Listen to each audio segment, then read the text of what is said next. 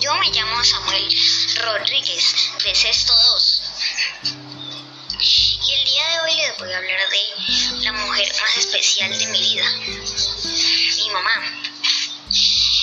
Ella siempre ha sido muy fuerte y valiente. Siempre ha podido superar tormentas, cocina muy bien. También es muy buena y cuando tiene tiempo me